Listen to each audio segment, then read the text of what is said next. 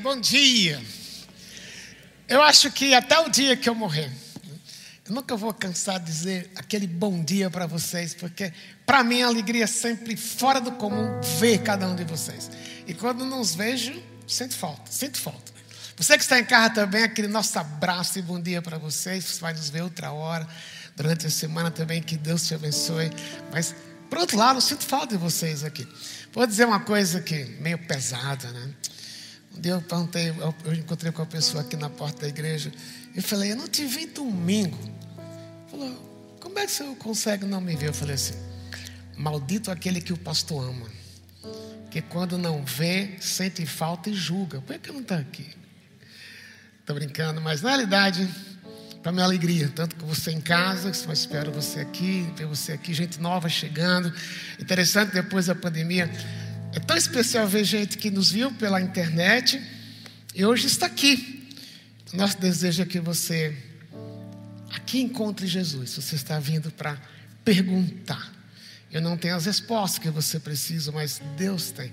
Hoje, no intervalo entre um culto e outro, um casal me procurou aqui no corredor e estamos chegando ao nosso primeiro domingo aqui, porque a gente ouviu falar, nós vimos pela internet algumas vezes. Aí eu perguntei assim, né? Estava atrás de elogio, eu acho, não sei. Eu falei, o que é que fez vocês então virem? Ele falou, a gente viu pela televisão, a gente gostou da plástica. Aí eu falei, da minha plástica? Não, gostamos do ambiente. Mas sabe o que a gente sentiu hoje? A igreja acolhedora. Falei, que coisa boa ver isso, né? Então, é vocês que fazem, e a gente tão contente que você possa trazer seus amigos, você que está em casa, quando vier trazer seus amigos também, e a gente celebrar aqui o amor de Deus por nós, que morreu na cruz, que enviou Jesus, Jesus para morrer em nosso lugar. Duas coisas antes de começar. Ontem foi um dia especial, não estava aqui, mas o Ministério de Esportes criou uma tarde de esportes. Eu me contaram hoje de manhã, o próprio Wagner, que havia mais 200 pessoas no evento. Mas é uma coisa boa, pessoas ao nosso redor. Que é uma das coisas que a gente queria. Como é que a gente alcança as pessoas ao nosso redor? A quadra é um instrumento, mas o que foi marcante ontem foi ver gente dos prédios chegando aqui. Alguns vieram para jogar, mas a alegria de ver, de serem acolhidos aqui. E outra coisa, pensando na gente, homem, como se diz que a coisa que a gente mais faz na vida é orar e comer, né, como crentes. No último sábado de agora de julho, 24 de julho, é o penúltimo sábado, um churrasco para os homens. Então, domingo que vem tem as inscrições. Eu queria que você colocasse. A gente está tentando voltar a nossa vida comunitária. A pandemia nos separou, a gente quer trazer todo mundo junto. É um dos eventos desses que a gente vai ter para trazer você junto. Então, quero pedir para vocês, senhoras, esposas, não importa a cidade, esposinhas jovens, esposinhas mais velhas, empurrem seus maridos para cá. Você fala assim: se você for o churrasco dos homens, eu amarei mais você. Isso é manipulação, não pode fazer isso. Mas eu queria encontrar com vocês todos aqui naquele sábado para a gente começar a reagruparmos como igreja. Eu creio que cada um de nós, na nossa vida, nós passamos algum momento, ou há pouco tempo, ou há muito tempo atrás, alguma coisa que foi uma ruptura com aquilo que estamos vivendo, fazendo e até pensando. Por exemplo, você pensa na história mundial, quando o muro de Berlim caiu, você deve ter visto pela televisão. Lembro daquele dia que eu assisti pela televisão, o muro caindo, algumas pessoas com um martelo, com um, uma coisa pesada, tentando derrubar o muro. Mas aquilo marcou uma mudança na história, uma mudança até geopolítica. Era o fim da Guerra Fria, praticamente, e o mundo mudou a, a partir daqui. Mas às vezes não é no outro lado da rua, mas é na sua casa. Um divórcio é uma ruptura tremenda, mesmo quando o divórcio é alguma coisa consensual, que alguém fala, precisa de alívio, é melhor a gente se separar, mesmo assim, vai pedaço de lado para o outro, é uma ruptura que você deixa o passado e começa uma coisa nova. Como tem coisas boas também. Quando você casou, houve uma ruptura. Não que você saiu de casa brigado, obrigada com os pais, mas até aquele dia você era uma pessoa que recebia. Mesmo que você tivesse 50 anos de idade e morasse em casa, queira ou não, se você tivesse uma febre de madrugada, era seu pai ou sua mãe que ia levantar. O pai levantaria reclamando, a mãe não faz sacrifício, não pensa em sacrifício, ela levantaria e cuidaria de você. Agora que você casou, a história muda. Você não é mais um receptor, uma receptora, você é agora um doador ou uma doadora. Houve uma ruptura com o passado. Quando Jesus veio, ele causou algumas rupturas. Nós vimos domingo passado, no dia da ceia, quando ele disse que este é o cálice da nova aliança a lei, o que você fazia no passado, tinha que vir no templo é, oferecer sacrifícios, tinha que repetir os sacrifícios, porque o sangue de animais não apaga pecado, era um simbolismo que Jesus faria mais tarde. Mas daqui para frente, não precisa mais trazer ovelhas, não precisa mais trazer o animal. Eu sou o Cordeiro de Deus, daqui para frente vocês vêm me celebrar. Não precisa mais celebrar a Páscoa, mas agora celebrar o que eu fiz por vocês na cruz. Foi uma coisa nova para eles, mas era um novo momento, uma ruptura com o passado. Hoje de manhã nós vamos olhar outro momento de Jesus causando uma, um corte, causando uma ruptura com o estilo de vida que aqueles homens, os próximos deles, estavam vivendo e nos afeta também. O texto que eu tenho, se você quiser abrir comigo, você em casa também pode abrir, é Mateus capítulo 22. Mas como eu gosto de fazer, antes de ler o texto, o que, é que está atrás desse texto? O que estava acontecendo? É na última semana de Jesus aqui na terra, é a semana da Páscoa ainda. E os líderes de Israel estavam atrás de achar Jesus, pegar Jesus no pulo, como se diz, achando uma maneira de condená-lo, de levá-lo para o julgamento entre os líderes religiosos e dali ir, essa pessoa, Jesus, ser julgada por Pilatos e ser condenada à morte, porque eles queriam que Pilatos visse Jesus como um rebelde, alguém contra o Império Romano. Então, alguém que era rebelde contra o Império Romano terminava sendo executado, como, por exemplo, ser crucificado. Era o que eles queriam, mas não estava conseguindo nada. Aí, nesses últimos dias, eles fazem um complô, eles pegam três pessoas para fazer perguntas para Jesus. A primeira delas diz para Jesus: Olha, a lei diz que é quando, numa família, quando um rapaz morre, quando o irmão morre, o irmão, o irmão seguinte tem que casar com a esposa para ter filhos e não perder a propriedade. Aí o cara conta para Jesus: Uma família que tinha sete filhos, o filho mais velho casou e morreu. Então, a esposa, a viúva, casou com o filho número dois. Mas o filho número dois casou, morreu. Então ela casou com o filho número três. O número três morreu, ela casou com o filho número quatro. Que, que viúva poderosa essa, né? Matava todos os homens. Aí chega no sétimo, morreu. Aí ele pergunta para Jesus: lá no céu, ela vai ser esposa de quem? Aparentemente é uma pergunta difícil, né? Aí Jesus, Jesus falou para eles: Você não conhece o que está escrito? No céu não tem casamento ninguém vai se casar ou dar em casamento. Ah, apagou a boca do aquele fariseu. Vem o outro e disse: Ok, tem mais uma chance de pegar Jesus. Pegaram Jesus. É lícito pagar imposto. E lembre que eles eram extorquidos pelos publicanos, que eram judeus, que roubavam de judeus. É lícito pagar imposto. Jesus pegou uma moeda e falou: Ok, o que é que está na moeda? Na moeda tem a face de César. Jesus falou: Dê a César o que é de César e a Deus o que é de Deus. Calou a boca de novo. Aí vem um terceiro. E é o texto nós vamos ler. Olha que pessoa foi perguntar para Jesus. Mateus capítulo 22, a partir do versículo 37. O texto diz assim: Sabendo os fariseus que Jesus tinha calado os saduceus com essa pergunta, reuniram-se novamente para interrogá-lo. Um deles, especialista na lei, tentou apanhar numa armadilha com a seguinte pergunta: Mestre, qual é o mandamento mais importante da lei de Moisés? Jesus respondeu: Ame o Senhor, seu Deus, de todo o coração, de toda a sua alma e de toda a sua mente. Este é o primeiro mandamento, este é o primeiro e o maior mandamento. O segundo é igualmente importante. Ame o seu próximo como a si mesmo. Toda a lei e todas as exigências dos profetas se baseiam nesses dois mandamentos. O que, é que Jesus quis dizer para esse homem? A lei e os profetas. Jesus se resume nisto. É interessante que esse homem aqui, como o texto diz, que ele era um especialista na lei. O que era um especialista na lei? Na linguagem de hoje, seria uma pessoa que seria um advogado. Ele não somente ele copiava o Antigo Testamento para distribuir, para mandar para quem precisasse, especialmente para as sinagogas, mas por fazer isso tantas vezes, ele se tornou, se tornava um especialista. E aparentemente esse, esse era o top dos especialistas. E não somente o top, mas era a pessoa como a Maria dos fariseus e saduceus, que sabiam os meandros da lei. Sabiam dizer, a lei diz isso. Quando a lei não era favorável eles achavam um caminho para contornar a lei. Por exemplo, uma coisa que eles sabiam que era da lei, da lei mosaica, cuidar dos pobres, dos estrangeiros, dos ricos, dos idosos, dos pobres e dos idosos. Cadê o Humberto? Falei, isso é para você, Humberto, cuidar dos idosos. Bom, o que, é que eles faziam? Eles sabiam que tinham que cuidar dos idosos, mas cuidar dos idosos era caro. Sabe o que eles faziam?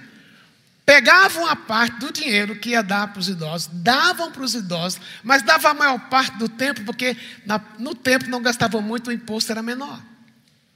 Se botasse para ele, você cuida dos idosos? Claro que eu cuido. Mas tinha um contorno, tinha uma volta. E agora ele pergunta para Jesus, representando todos eles, qual é o mandamento mais importante? A primeira coisa que eu queria que notasse é a gente ama a Deus de todo o coração, quando Deus é o centro. E o que Jesus responde? Jesus não inventa uma resposta. Jesus sabia o que eles queriam, mas sabe o que Jesus faz? Ele cita o Antigo Testamento. Ele cita Deuteronômio capítulo 6, quando lá está escrito que amará, é o imperativo: amarás o Senhor teu Deus de todo o coração, de toda a tua alma e de todo entendimento. Talvez aquele homem ficou pensando: o que, que de novo ele vai trazer? Na realidade, não era novo, mas ele ia quebrar o passado. Sabe por que quebrar o, a, o estilo de vida? Porque aquele homem, ele conhecia a lei, mas de uma forma, simplesmente como se ele trabalhasse num texto acadêmico. Não era uma coisa que penetrava no coração deles, tanto que eles achavam o caminho para contornar. Mas o que ele quis dizer? Amarás o Senhor teu Deus de todo o coração, de toda a tua alma, de todo entendimento. Ao mesmo tempo que a gente pode separar as palavras. Quando você pensa na palavra coração, no contexto judaico, eles criam que o coração era o centro das emoções, era o centro das decisões. Você vai para o livro de Provérbios, você encontra o autor de Provérbios dizendo que sobre tudo que se deve guardar, guarda o seu coração, porque dele procedem as saídas da vida. Aquilo que é mais importante na sua vida, saia do seu centro. Eles achavam que geralmente era o coração, o músculo. Olha a maneira de pensar. Ele diz, de toda a tua alma, tem a ver com emoções. Só que o ponto de Jesus, quando ele diz de todo entendimento, o que ele está tentando dizer não é emoção só, não é quando você se sente bem, mas amar a Deus significa amar com toda a interesse do seu ser. E se Deus é o mais importante, a minha vida deve refletir que Deus na minha vida é o mais importante. Você vai para o Novo Testamento? 1 João diz que Deus nos amou primeiro. Nós amamos Deus porque Deus nos amou primeiro. A razão de eu amar a Deus não é porque é simplesmente um mandamento, é um imperativo, mas a razão é: olha como Deus me amou, olha como Deus lhe amou, olha como Deus nos ama. Esta é a razão. Eu amo a Deus porque Ele me amou. Teve uma ilustração, um tempo atrás, num jornal, estava lendo, isso faz muitos anos, estava, o carro estava muito velho, aí eu vi no jornal uma propaganda: leilão de automóveis. Aí eu vi no, no jornal, cara, tinha cada carro bom que é sem leilão. Só que alguns, debaixo de algumas fotos, estava escrito assim: com, o preço era muito baixo. Falei, acho que o preço era. Mas embaixo da foto estava escrito assim: no estado. O que é que é no estado? Tinha carro batido, tinha carro quebrado, tinha carro sem motor, estava só com a carcaça. Então, se eu quisesse comprar, eu não podia reclamar. Estava escrito lá, no estado. Meu querido, minha querida, quando Deus amou você, me amou, Ele nos amou no estado. Nós éramos rebeldes, inimigos de Deus, centrados em nós mesmos, buscávamos apenas os nossos interesses. E Deus viu quão pecador, quão pecador você é, quão pecador eu sou. E Ele viu você, me viu no estado. Ele não perguntou, não vale a pena. Mas Deus amou você primeiro. Deus não levou em conta até o que você poderia ser ou não. O que Ele levou em conta é o meu amor por você. E meu amor por você não depende do que você dá para mim, não depende do que você vai produzir, não depende do que você vai ser até no futuro. Mas o meu amor, o amor por você é um amor que não espera nada de volta. mas é um amor infinito, um amor que não cobra. Aí, se já pensou você ser amado desta forma, qual é a reação? O normal é porque eu sou amado assim.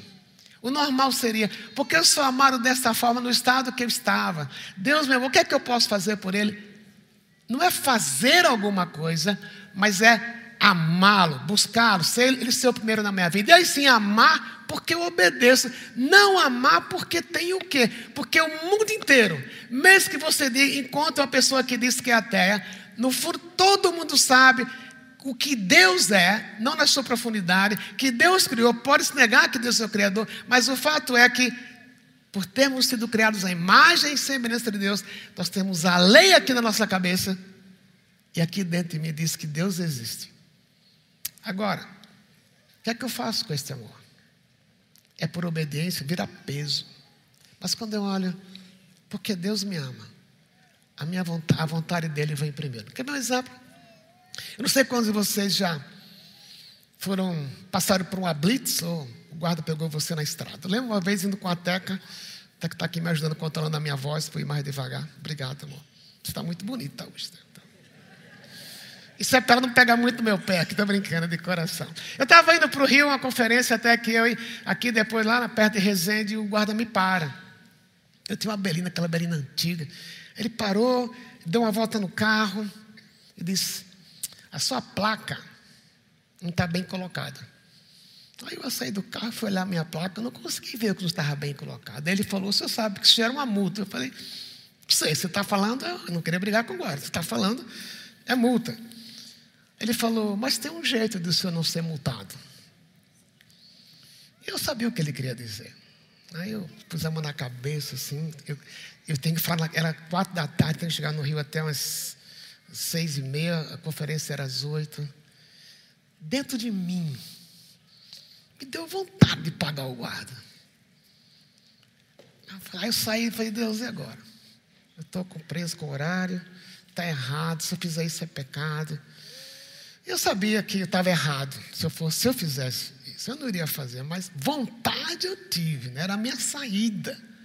Aí eu voltei para a salinha do guarda, ele falou assim, e daí? Aí eu fiquei calado, não falei nada. Aí ele perguntou para mim, o que é que você vai fazer no Rio? Eu falei, eu vou falar numa conferência. Conferência de quê? Conferência de pastores. O senhor é pastor? Eu falei, sou. Então você pode ir.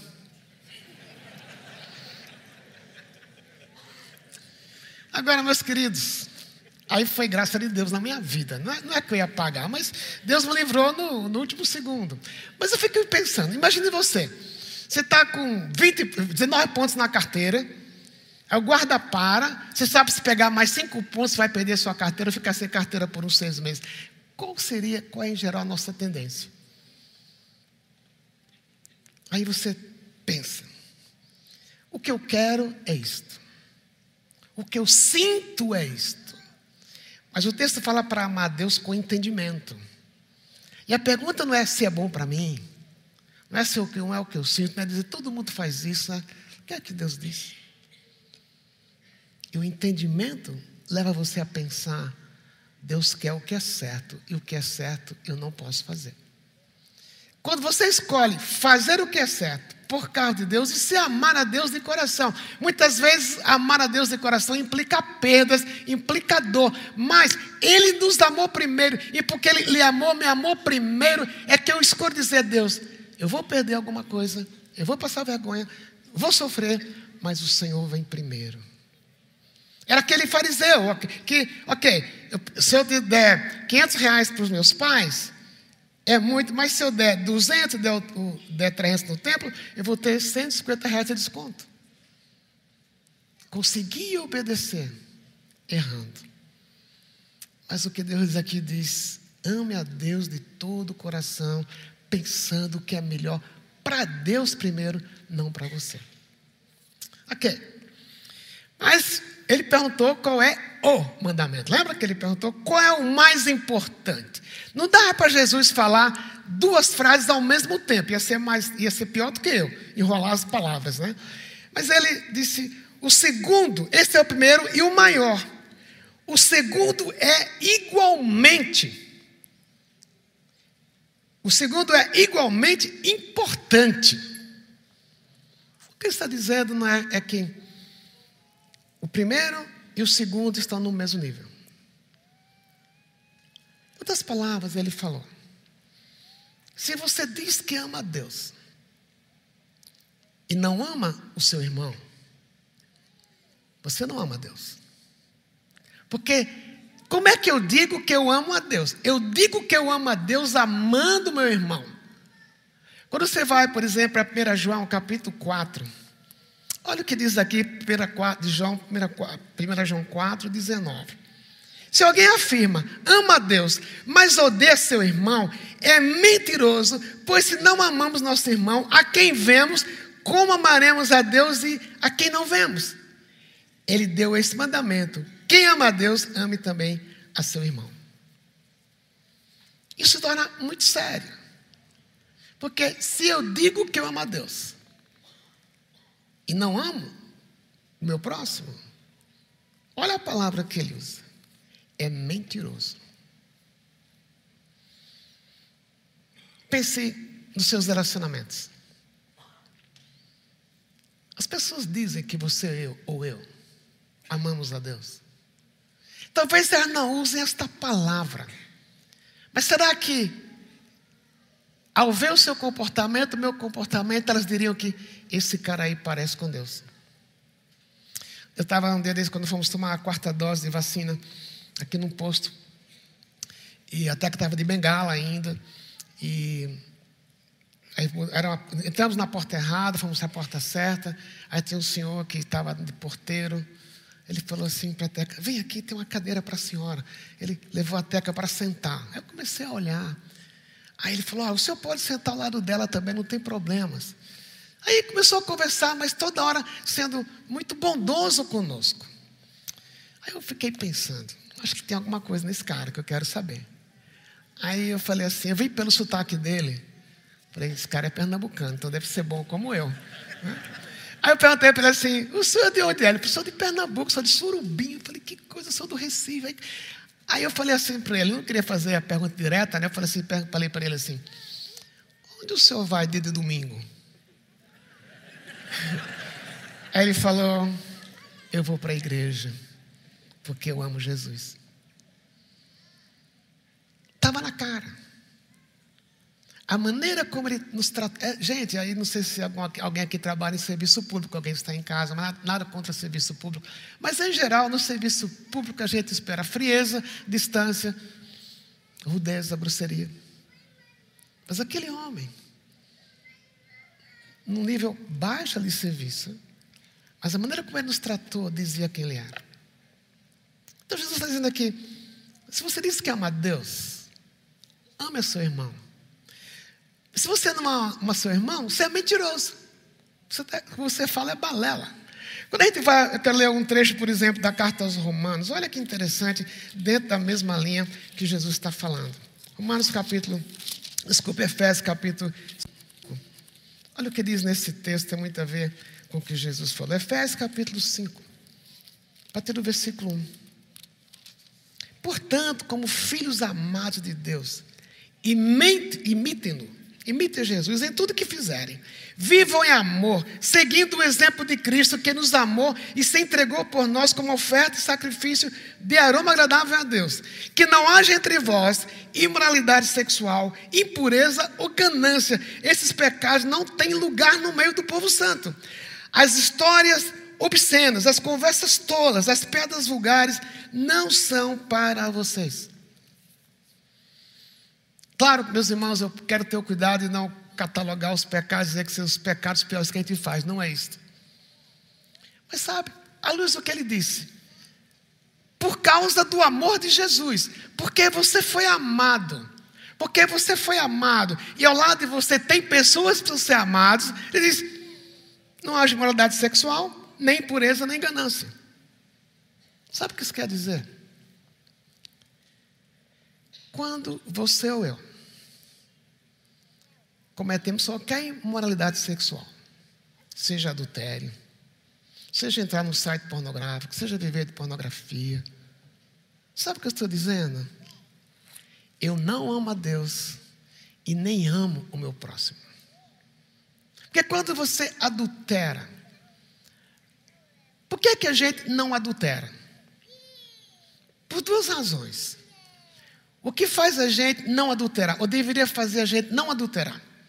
O que deveria fazer a gente não viver ou, ou entrando no site pornográfico? O que deveria fazer a gente não sermos gananciosos, mas sermos pessoas que repartem? Duas razões. Por causa do amor a Jesus e porque isso prejudica o próximo. O adultério prejudica. Não é questão só a dor do adultério, é quando eu, se eu for adultério, eu sou passivo, eu sou pegador, sou passivo às mesmas paixões. Mas se eu fizer isso um dia, eu estou dizendo, eu não amo a Deus, nem amo a minha mulher. Se eu entro no site pornográfico, estou dizendo, eu não amo a Deus e não amo a minha esposa. Ou ao contrário, pode ser você também que entra no site pornográfico, você que também pode estar adulterando. Por quê? Porque isso prejudica. Se eu amo a Deus, eu amo ao próximo. E se eu prejudico o próximo, eu estou desonrando a Deus e não amando o próximo. Você for para os listas também, agora na carta aos Romanos. Romanos capítulo 12, tem algumas, alguns imperativos muito interessantes. Capítulo 12 de Romanos. Diz assim, a partir do versículo 9: Amem as pessoas sem fingimento. Odeiem tudo que é mal. Apeguem-se firmemente ao que é bom. Amem-se com amor fraternal e tenham prazer tenham prazer em honrar uns aos outros. Essa é a razão. Como é que eu reflito Deus? Amando um ao outro. O versículo 18 diz assim: Abençoe aqueles que os perseguem. Não os amaldiçoem, mas orem para que Deus os abençoe. Alegrem-se com os que se alegram, chorem com os que choram, vivam em harmonia uns com os outros. Não sejam orgulhosos, mas tenham amizade com gente de condição humilde. E não pense que sabem tudo. Nunca paguem o mal com o bem. Pense sempre em fazer o que é melhor aos olhos de todos. Amados, não se vinguem. Deixe que a lei de Deus se encarregue disso. Pois assim está, diz, assim diz as Escrituras. A vingança cabe a mim, eu lhes darei o troco, diz o Senhor. Sabe por que a gente não guarda ressentimentos? Porque guardar ressentimentos é negar o que Jesus fez por nós na cruz. Nós somos totalmente perdoados.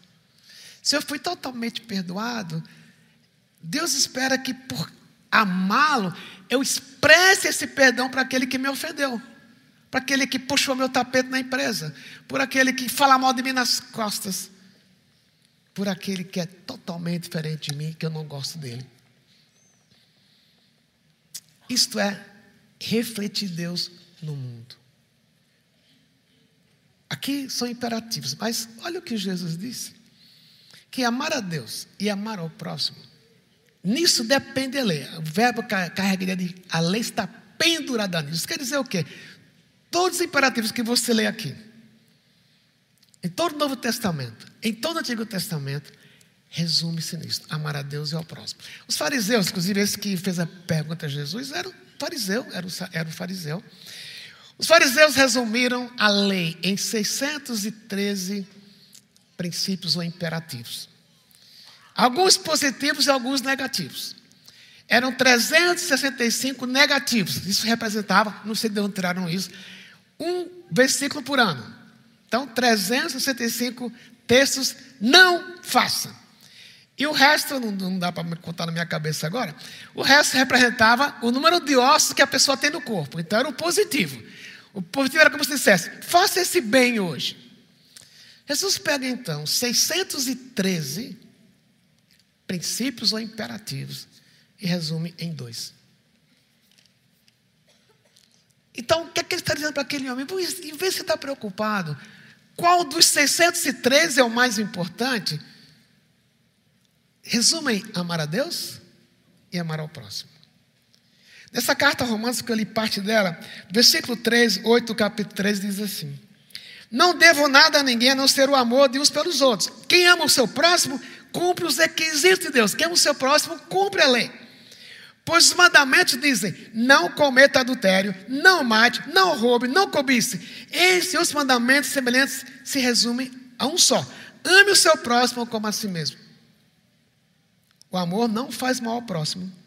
Portanto, o amor cumpre todas as exigências da lei. Eu quero refletir Deus. Vamos amar ao próximo. Mas eu queria acentuar novamente essa frase. O amor não faz mal ao próximo. E meus queridos, queridos, aqui está um auditório. Você pode ter certeza que eu não, como eu digo, não sou vidente, não sei o que você faz, nem estou olhando para ninguém. Esse versículo, embora que hoje a mensagem, o texto aqui não está falando de sexo.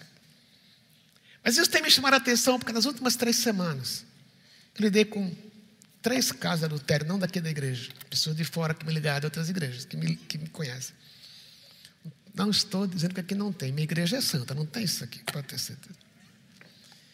Mas olhe, esse talvez um dos textos éticos mais sérios sobre sexualidade. Você lembra lá em Gênesis 2, quando Deus disse, através de Moisés, que falando sobre casamento, por isso o homem deixa pai e mãe, se une à sua mulher, e os dois se tornam uma só carne com ela. Claro que tornar-se uma só carne não tem a ver principalmente com sexo, mas começa com sexo. Então tem um processo. Eu largo o meu passado, largo meu passado em casa, passo a morar com uma pessoa, com ela vou ter sexo porque é minha esposa ou meu esposo.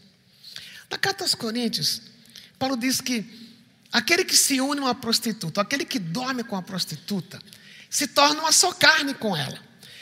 Paulo não está dizendo que se você transou com alguém que não é seu marido, ou seu esposo, ou sua esposa, ou sua esposa, que você se tornou uma prostituta. Não é isso. O ponto é, em termos de sexo, quando eu durmo com alguém, tenho relações com a pessoa, relações com essa pessoa, aquilo que Deus planejou ser para o casamento, tem a ver com casamento. Então, se você transou com 3, 5, 10, 20, estou aqui exagerando. Você tem 3, 10, 15 ou 20 esposas ou 20 maridos. Isso violenta o conceito que Deus tem para o casamento. No casamento, o Pai, o Filho e o Espírito Santo são exclusivos. O seu corpo foi dado para ser exclusivo de uma única pessoa. E se eu faço isso antes de casar, pode ser que eu morra sem casar. Mas não é por isso. É porque o plano de Deus foi diferente. Então, quando você transa fora do casamento, você não está amando o seu próximo. Olha agora uma frase.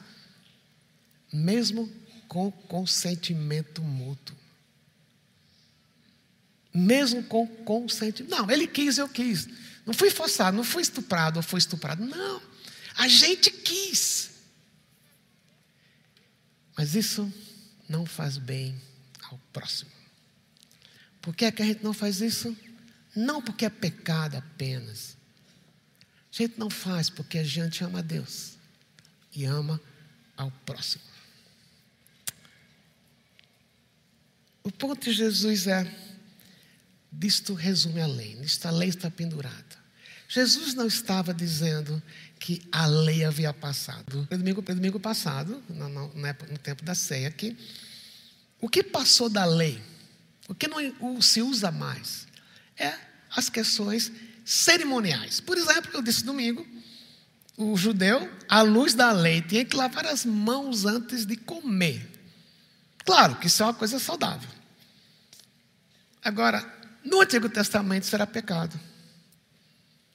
No Antigo Testamento, então, não podia comer carne de porco. É lei cerimonial. Tudo isso apontava para uma vida limpa. Passou. Você pode comer carne de porco à vontade. Até mais saudável do que a carne de boi, segundo eu ouvi. Jesus está falando que essas coisas passaram. Mas olha, na lei diz não matarás. Mas no Novo Testamento diz não matarás. Na lei diz não adulterarás. No Novo Tem um fantasma aqui. No Novo Testamento diz não adulterarás. No Novo Testamento também diz não adulterarás. O que ele diz é, em vez de eu ficar pensando, o que é que eu não, como o judeu falava, qual é o imperativo para hoje? Não matarás. Então não posso falar mal dos outros hoje. Não. Mas se eu pensar, eu amo a Deus. E se eu amo a Deus, não vou falar mal dos outros. Se eu amo a Deus, aquela. Eu tenho um amigo que é professor na universidade aqui em São Paulo, uma grande universidade, ele, no intervalo de aula, onde ele foi comer um cachorro quente na, na, na porta da, da faculdade. Ele estava lá comendo cachorro quente, e os alunos foram embora, ficou só ele e a moça que vendia o cachorro. Daí ela começou a conversar, puxando assunto, ele conversava. Aí ele percebeu que de um certo momento a conversa começou a ficar mais sensual, umas piadas meio sujas. E ele falou para mim, eu comecei a gostar. Aí eu falei, o que, é que você fez? Eu falei, eu saí correndo, nem paguei o cachorro quente. Olha o que ele disse, porque eu sabia, se eu continuasse aquela conversa, eu sei como eu sou, eu terminaria indo para o campo com aquela mulher. E ela queria. Falei, mas de onde veio isso? Eu tive que pensar, o que é que Deus se agrada? Se minha mulher estivesse aqui, eu conversaria com, com essa moça que eu conversei com ela. Se Deus estivesse fisicamente aqui, eu conversaria, eu conversei com ela. Eu a prejudicaria, prejudicaria a minha esposa, desonraria a Deus. Jesus falou: em vez de estar preocupado com o princípio do dia, estou preocupado em amar a Deus e amar o próximo.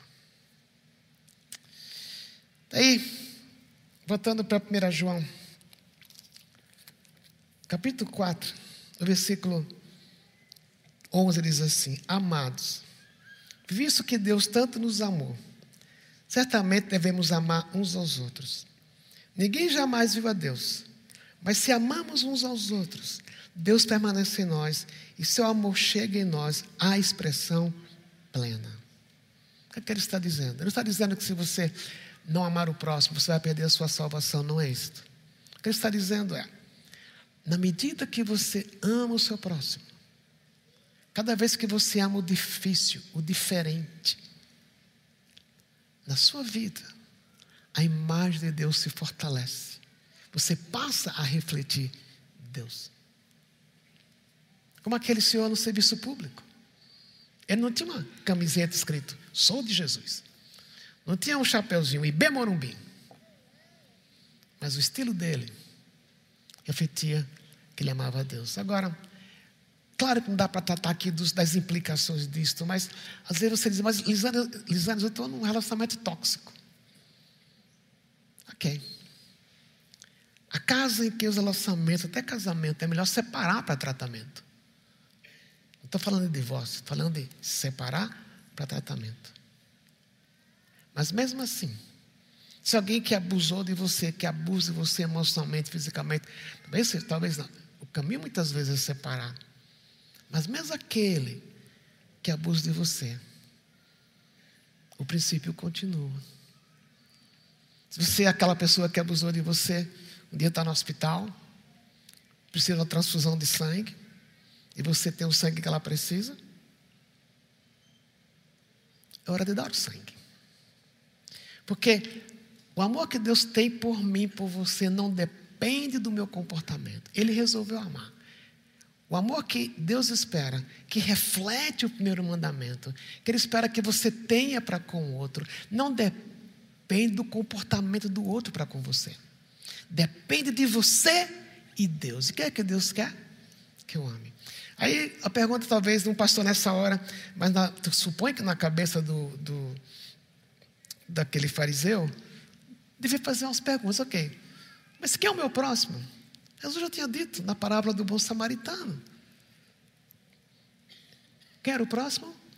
Resumindo a parábola, o samaritano socorreu uma pessoa que não era da raça dele. E o judeu achava que o próximo dele era apenas um judeu. Se ele fosse outra nação, de outra raça, não era, não era próximo. Quem é o próximo?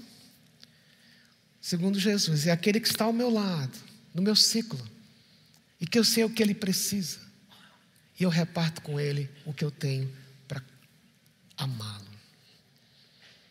Esse é o meu próximo.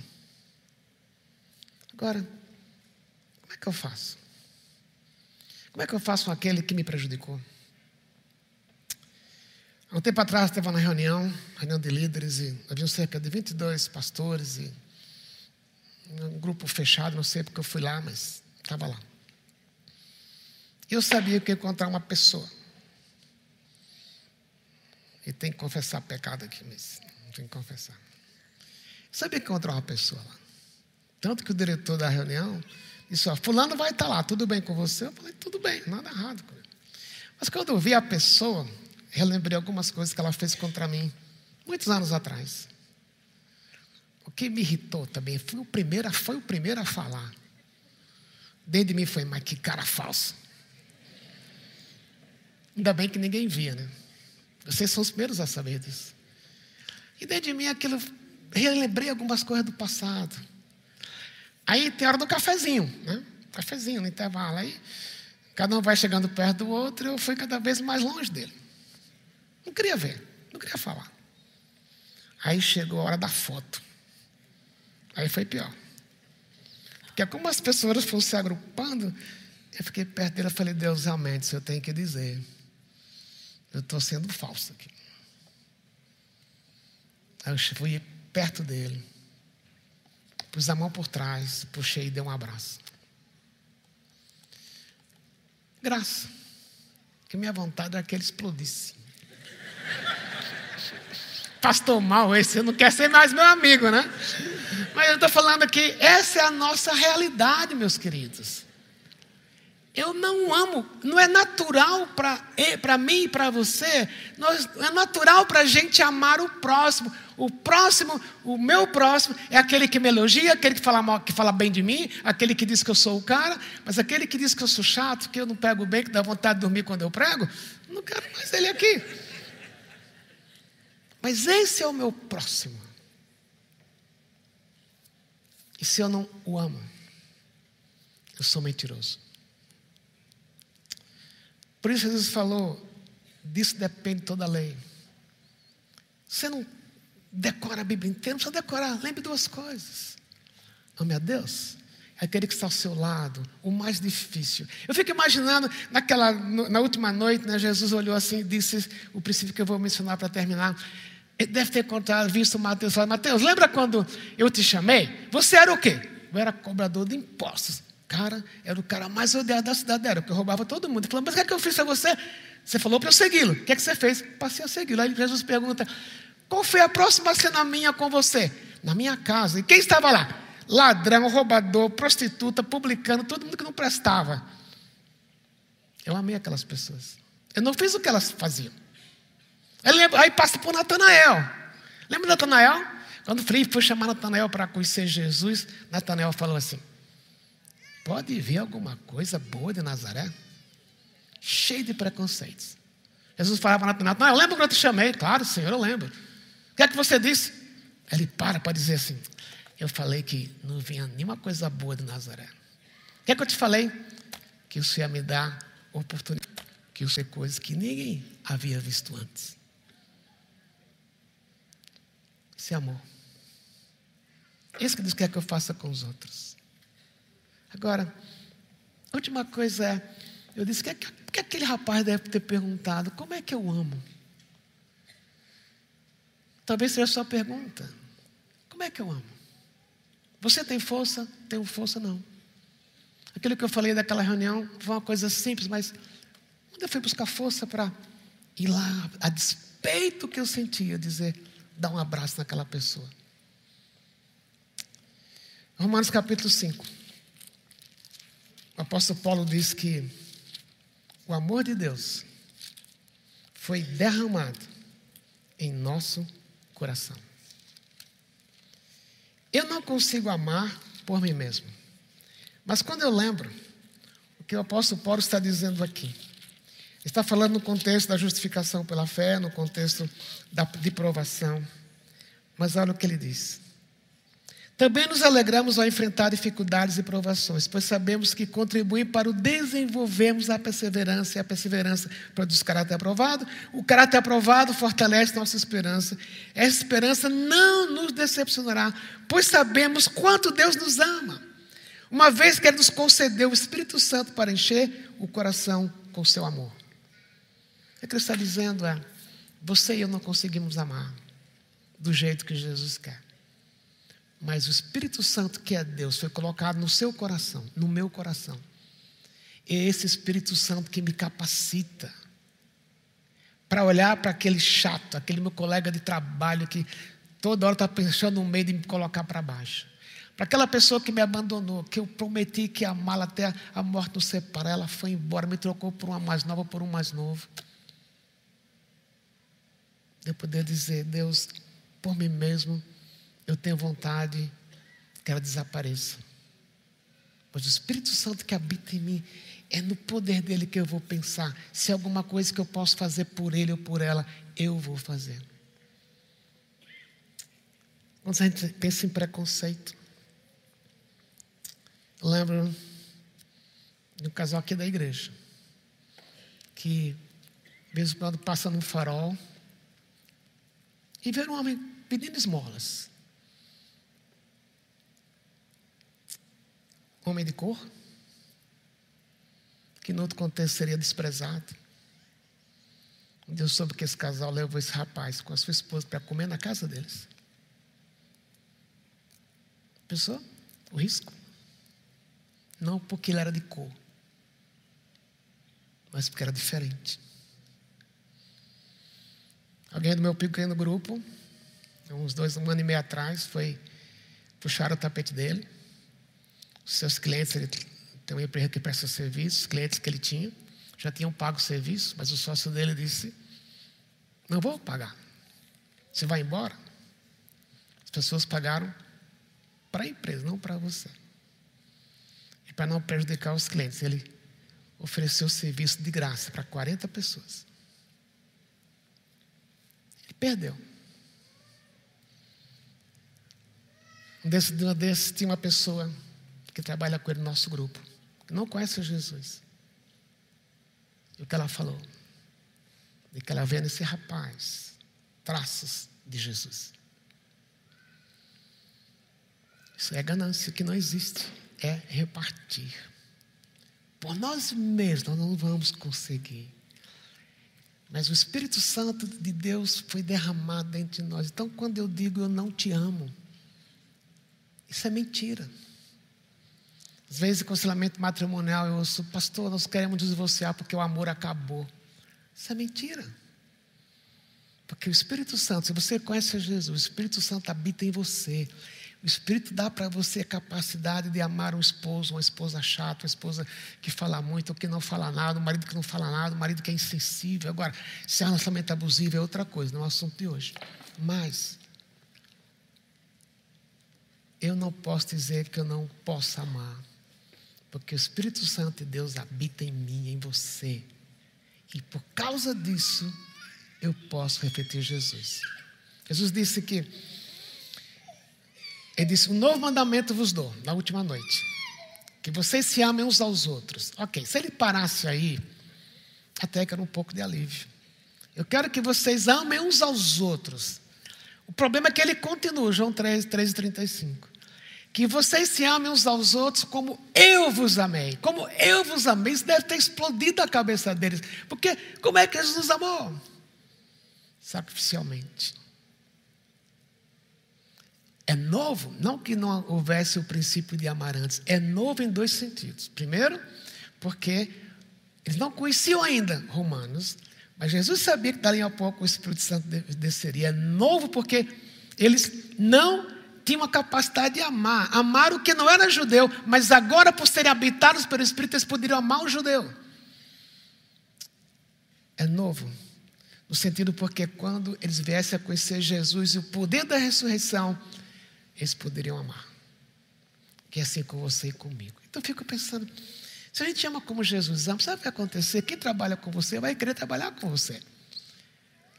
Algumas pessoas vão achar você chato. Mas algumas pessoas vão dizer, eu quero trabalhar com você porque você tem uma coisa diferente em você. Se a pessoa, se essa for a cara da nossa igreja, essa vai ser a cara dessa igreja, se essa for a minha cara ou a sua cara. Então, se essa é a nossa cara, as pessoas vão querer entrar aqui e ficar como aquele casal entre um culto e outro. Mas eu só posso fazer isso quando eu digo Deus por mim mesmo, eu não consigo. Mas o Senhor me capacita, porque o teu Espírito Santo habita em mim para eu amar o difícil, o pecador, o que é diferente de mim, aquele até que não gosta de mim. Eu queria terminar chamando você para um momento. Talvez hoje seja um momento de confissão. Você dizer realmente, Deus, eu não amo a minha pessoa. Eu não, não amo essa pessoa. Eu creio que todos nós, inclusive eu, às vezes temos, às vezes, ou, ou às vezes sempre, temos uma lista de nomes no nosso bolso, né? Não quero encontrar com ele. Se você tem, eu de dizer, Deus, eu quero apagar essa lista.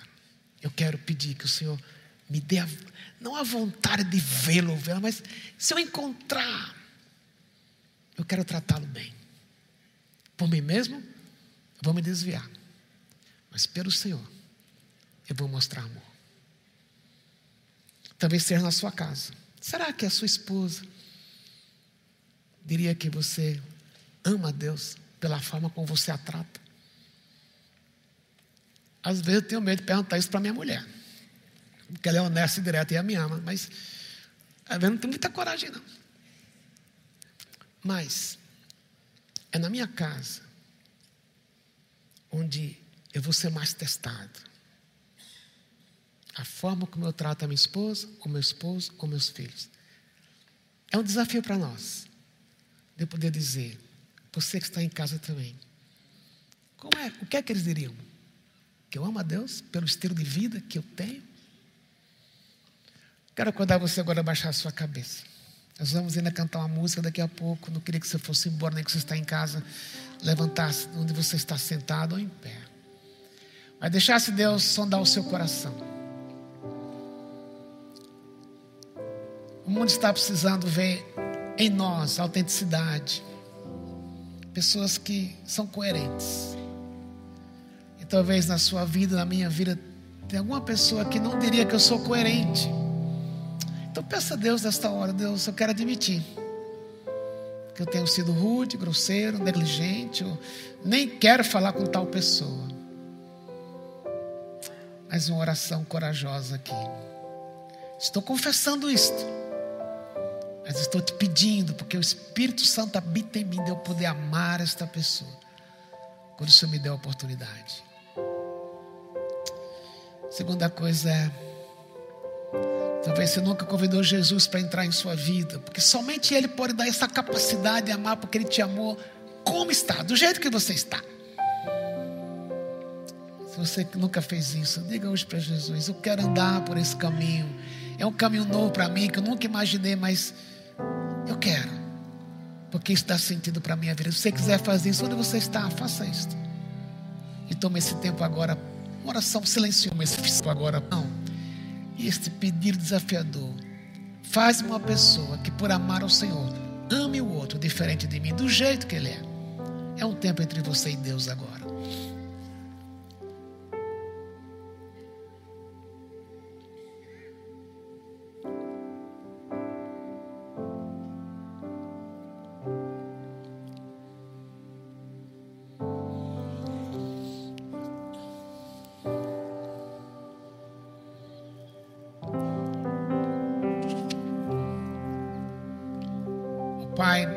Minha própria vida, na vida dos meus queridos irmãos e amigos que estão aqui nesta manhã e também nos vendo pela internet.